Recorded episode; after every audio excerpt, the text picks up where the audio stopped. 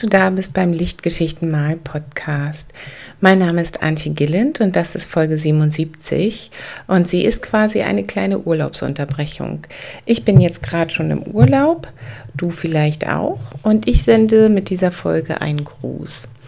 Und es geht um etwas ganz Praktisches und zwar um die Frage, wie sieht denn die Ausrüstung zum Zeichnen, zum Skizzieren für unterwegs im Urlaub aus? Und da will ich jetzt gleich mal loslegen. Das soll nämlich eine kurze, knackige Folge werden. Also, ich war diese Woche Mittwoch in einem Wildtierpark mit meinem Sohn und einer Freundin und ihrer Tochter. Und da hatte ich die Mini-Ausrüstung zum draußen skizzieren dabei. Und die besteht im Prinzip nur aus einem kleinen Skizzenbuch ähm, A6 würde ich mal sagen. Doch, das war A6 mit einem Kugelschreiber, einem schwarzen Kugelschreiber und einer Maulklemme.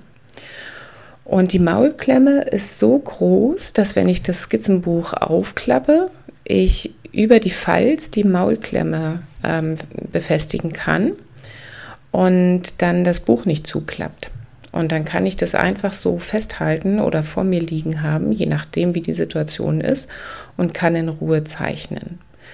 Das Zeichengerät bei mir, der schwarze Kugelschreiber, ähm, das ist so eine Vorliebe, die ich entwickelt habe und ähm, das geht aber natürlich. Also so ein, mit Kugelschreiber kann man sehr gut zeichnen und ähm, da je nach Kugelschreiber hat man auch nicht das Problem, dass irgendwas verwischt. Bei, bei weichem Bleistift kann ja auch mal die Linie verwischen. Und ja. Und in so einer Situation, wo es eigentlich wirklich nicht darum geht, zu zeichnen oder kreativ zu sein, sondern dass man unterwegs ist und Dinge anschaut, da ist so ein kleines Buch mit äh, nur einem Stift ähm, sehr gut, weil du ähm, ganz kleine Pausen dann eben auch schnell mit kleinen Skizzen füllen kannst wenn du überhaupt dran denkst zu skizzieren. Und ich habe als die Kinder mit der Freundin im Streichelgehege bei den Ziegen waren, da habe ich ein paar Ziegen dann gezeichnet. Und das hat sehr gut funktioniert. Also das ist die Mini-Ausrüstung. Und die habe ich, ähm, die ist ja sehr, sehr klein und die wiegt insgesamt vielleicht auch gar nicht mehr als 150 Gramm oder so. Die habe ich immer dabei. Die passt in meine kleine Handtasche rein. Und den Stift nehme ich tatsächlich aber aus meiner ähm, großen Mappe raus. Ich habe so eine, so, so, eine Federmappe, so eine große Federtasche, äh, die eigentlich für Schüler gedacht ist. Und da ist der ähm, schwarze Kuli einer der fünf Stifte, die oben als allererstes, wenn ich es öffne, zugänglich sind. Und das heißt, wenn ich ähm, unterwegs bin, habe ich immer dieses dicke Mäppchen dabei, ähm, das kleine Skizzenbuch, ein großes Skizzenbuch und wenigstens zwei Maulklemmen. Und wenn ich dann weiß, ah, heute ist es unwahrscheinlich, dass ich viel ähm, Zeit zum Skizzieren haben werde, dann nehme ich eben das kleine Buch, einen der Stifte von oben aus der Mappe und eine Maulklemme. Und da das nicht so viel wiegt, tut es mir dann auch nicht so weh, wenn ich es den ganzen Tag mit mir rumgeschleppt habe und doch nicht zum Zeichnen gekommen bin. Und ähm, das ist also die Mini-Ausrüstung, absolute Mini-Ausrüstung. Die große Ausrüstung besteht dann je nachdem, wie viel ich tragen kann, entweder in ähm, der gesamten Federmappe mit dem großen Skizzenbuch und den Maulklemmen oder großes Skizzenbuch und einige Stifte aus der Federmappe und die Maulklemmen, je nachdem. Aber eigentlich ähm, gibt es da keine Zwischenstufe. Ich habe die Mini-Ausrüstung und die große Ausrüstung, wobei, seien wir ehrlich, Falls du Aquarellmalerin bist, dann weißt du, dass auch die große Ausrüstung sozusagen eine Mini-Ausrüstung ist. Also dann ähm, habe ich also in einem Rucksack zum Beispiel hinten das große Skizzenbuch, das ist Format A4 und äh, dann im, im großen Raumbereich des Rucksacks dann eben die, die Mappe, wo alle Geräte drin sind, alle Zeichenutensilien. Und zu denen gehören, zu den Zeichenutensilien, also obendrauf die ersten fünf Stifte sind ein Zeichenfüller. Ähm, dann habe ich den schwarzen Kuli, einen Bleistift, ähm, einen orangen Polychromus und ich glaube ein Faber-Castell ähm, Feinliner ähm, mit wasserfester Tusche äh, in, als Rötel.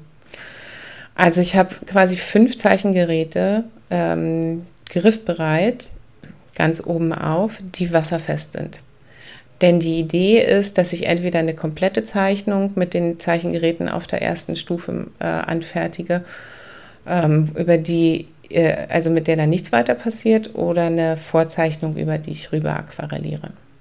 Und wenn ich dann mein Mäppchen aufklappe, Du erinnerst dich vielleicht auch an die Schulzeit. Ähm, diese Mappen, die sind ja ähm, so kleine, äh, kleine Wunderwelten so für sich. Da gibt es ja immer mehrere Möglichkeiten, die aufzuklappen und noch irgendeinen Kleckverschluss aufzumachen und so.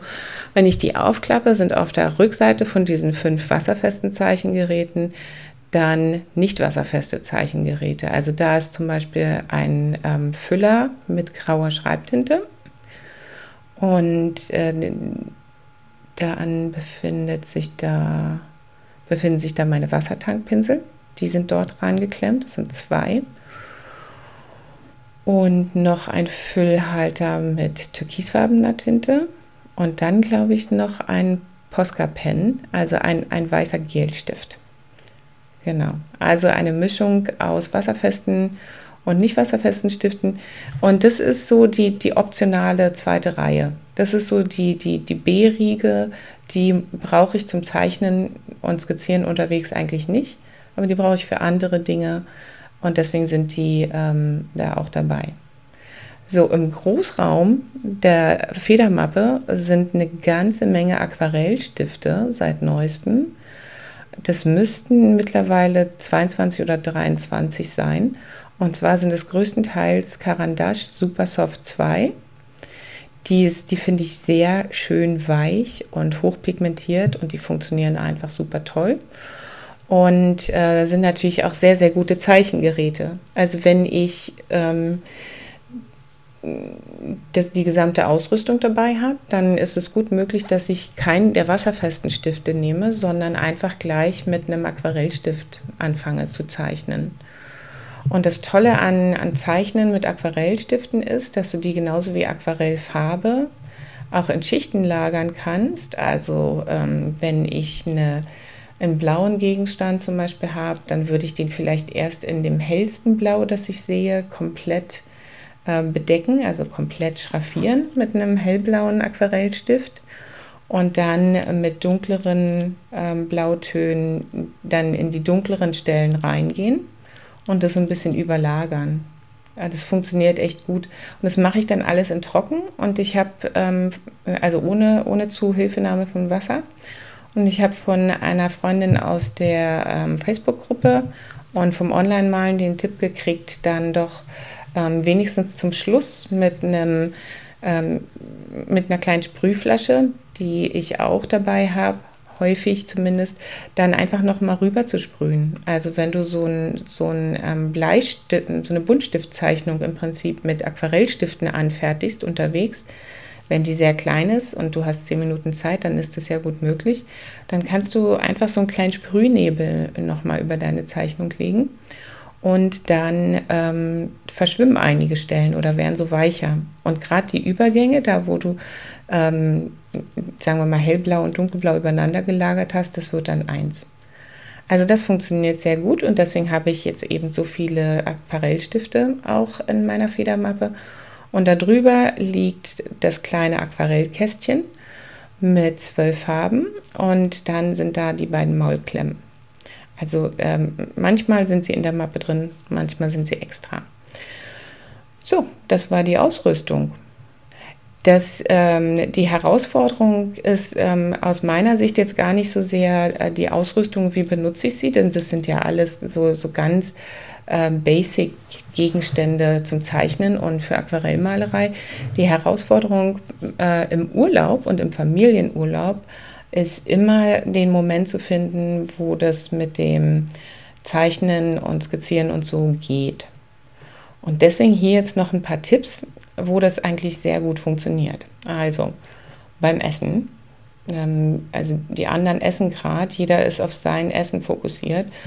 Und ähm, du bist ja dann im Prinzip in der idealen Situation zum Malen, weil du sitzt ja am Tisch, so wie sonst vielleicht auch immer. Also das ist schon mal eine sehr gute Situation und ähm, da einfach guck dich um, ähm, schau, was du siehst, ob du irgendwas siehst, was dich erfreut oder ob du eine Idee hast, wie du diesen schönen Moment für dich festhalten kannst, wo du im Urlaub mit der Familie an einem schönen Flecken gesessen hast und was gegessen hast. Und wenn das alles zu wuselig um dich herum ist oder wenn da zu viele Menschen sind und du magst nicht gern Menschen zeichnen, dann guck, ob irgendwas auf deinem Teller interessant aussieht und dann skizzierst du es, bevor du es isst. Oder ähm, ob du eine schöne Kaffeetasse vielleicht vor dir stehen hast, wo du einfach nochmal so aus lauter Muße ein bisschen Lichtschatten üben kannst. Ja, solche Dinge gehen ja immer. Oder du siehst ganz in der Ferne eins der Wahrzeichen der Stadt und dann lässt du den ganzen anderen Rest weg und ähm, zeichnest dann eben nur diesen Turm oder diese Kirche oder diese Brücke oder so. Also beim Essen geht es total gut. Auch mit der Maximalausrüstung eigentlich. Da hat man ja meistens Platz. Unterwegs würde ich, wie gesagt, ein kleines Skizzenbuch empfehlen.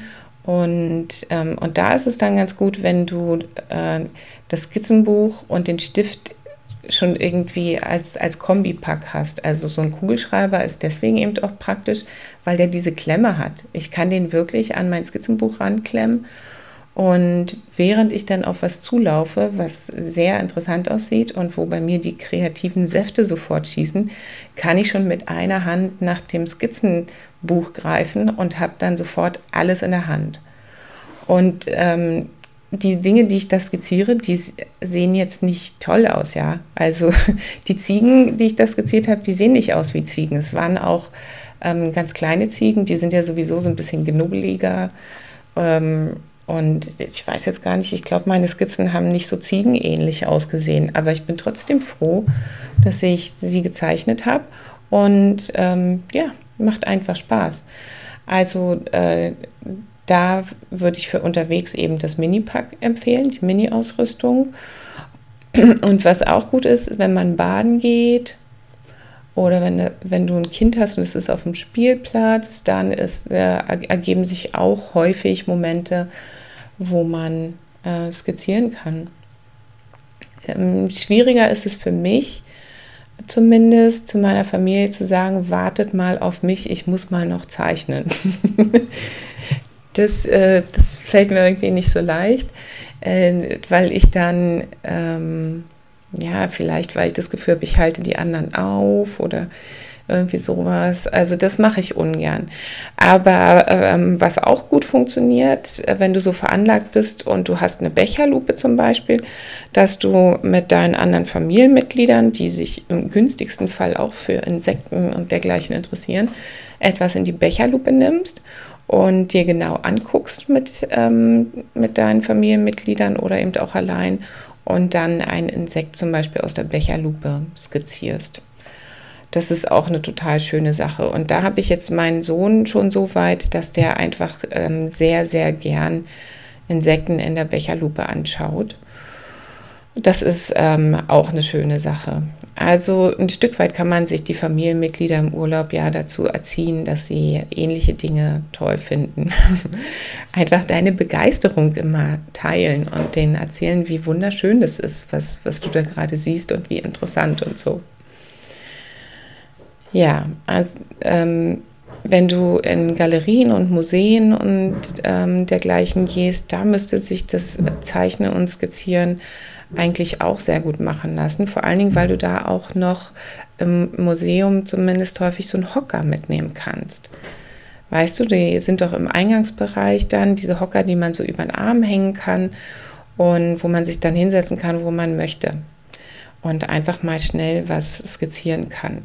Und Museum überhaupt oder Ausstellungen sind ja ganz toll, um Menschen zu skizzieren. Ist so ein Tipp von mir.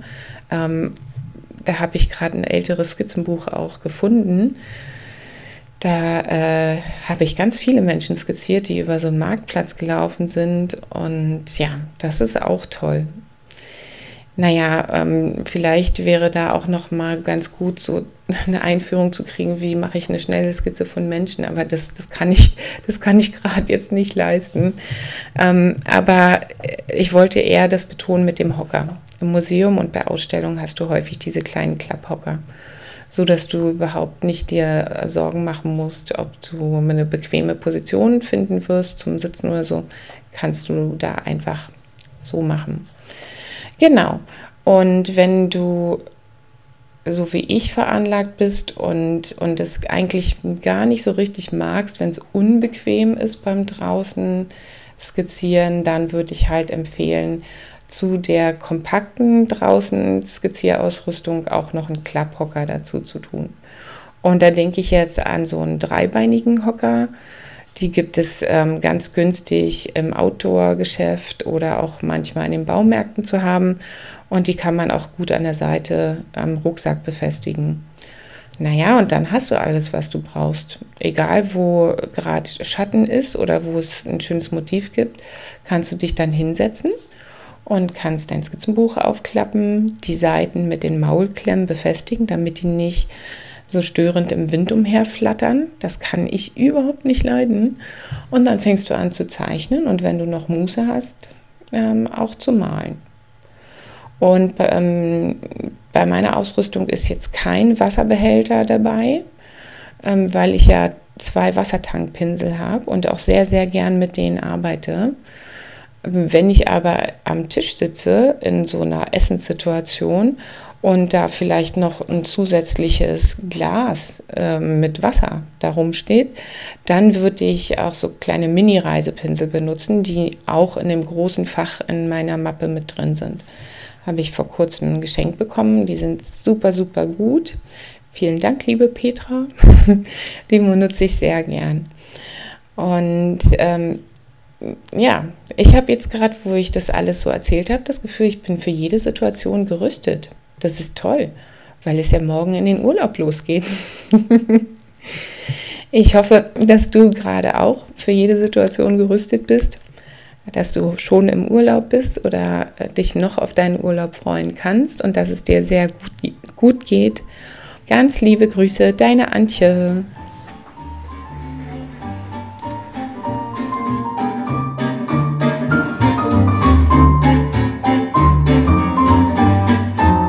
Bevor ich mich komplett verabschiede, hier noch ein kleiner Hinweis. Mein Online-Malkurs Malfreude mit Rosen ist momentan mit einem Rabatt von 25% erhältlich in der Kreasphäre. Mit dem Rabattcode Sommer22 großgeschrieben. Und der kostet deswegen nicht 39 Euro, sondern 29,95 glaube ich. Und das ist doch eine gute Idee, wenn du den noch nicht hast. In diesem Kurs zeige ich dir, wie du ganz leicht und ohne allzu viel Ehrfurcht vor der Schönheit der Rose zu haben, einfach ähm, Rosenskizzen anfertigst und dann so nach und nach immer kompaktere, größere Rosenbilder auch erarbeiten kannst.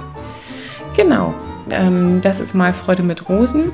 Alle anderen vorbereiteten Online-Kurse sind auch mit diesem Rabatt von 25% erhältlich in der Kreasphäre.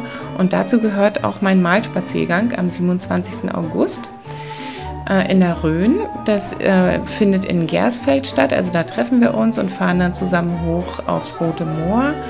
Und wenn dich das anspricht, äh, der kostet gerade nicht 80 Euro, sondern nur 60 Euro in der Rabattaktion dann guck doch mal, ich habe hier das alles verlinkt unter der Folge. Vielleicht ist das ja was für dich. Und dann schlag doch bis zum 21. August noch zu. Bis dahin geht diese Sommeraktion noch in der Kreasphäre.